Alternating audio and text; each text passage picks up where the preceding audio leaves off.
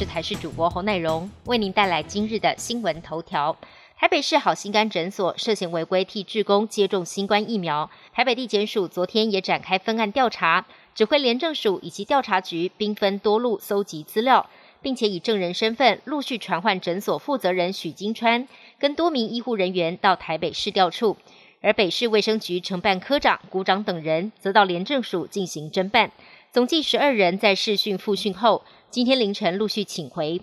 另外，台北市长柯文哲也就管理疏失深夜发文致歉。北市内湖一电视大楼七号有一名四十八岁刘姓摄影师倒卧厕所身亡，后续经 PCR 检测之后为阳性确诊个案。北市府为此连续两天派出筛检队前往协助快筛。九号快筛一百六十六人，共计十一名快筛阳性，PCR 阴性。在十号筛检两百名接触者，结果为阴性。不过十号晚间传出有两名员工快筛阴性之后，PCR 转阳性。根据了解，这两名阴转阳者在快筛阴性之后就继续上班，殊不知在 PCR 出炉之后竟然呈现阳性。公司内部的群聚感染恐怕扩大。根据了解，目前已经在框列隔离名单之中。高端疫苗二期试验解盲结果，虽然在安全性和血清阳转率上表现亮眼。但何时能拿到食药署紧急授权使用 EUA，还有层层关卡。其中一项审查标准将采免疫桥接研究方式。前副总统陈建仁也在脸书 PO 影片仔细说明。不过这项研究方式将比较国产疫苗和 AZ 疫苗施打者在打完第二剂之后二十八天的血清中和抗体值。一旦国产疫苗低于 AZ 疫苗，就无法取得授权。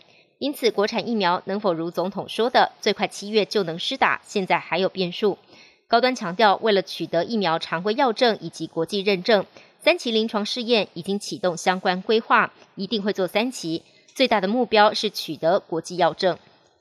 台湾跟美国将在未来数周之内重启提法谈判。美国贸易代表署发布新闻稿表示，贸易代表戴奇与我国行政院政委邓振中在十号举行视讯会议。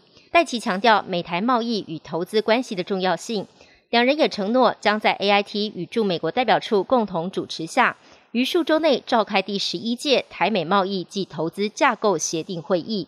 这将是 TIFA 在二零一六年十月之后首度重启会谈。G7 峰会将在英国当地时间十一号登场，东道主英国首相强森跟美国总统拜登举行了会前会，双方签署新版的大西洋宪章。象征英美二战以来同盟关系更加稳健，展现英美两国在后疫情时代的全球领导力。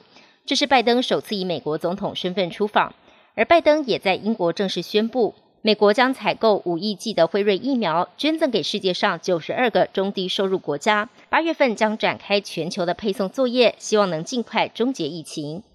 印度十号通报新增六千一百四十八名新冠死亡案例。原因是北部疫区比哈尔邦上修死亡数据，从五千四百人增加为九千四百人，一瞬间新增四千名死亡案例。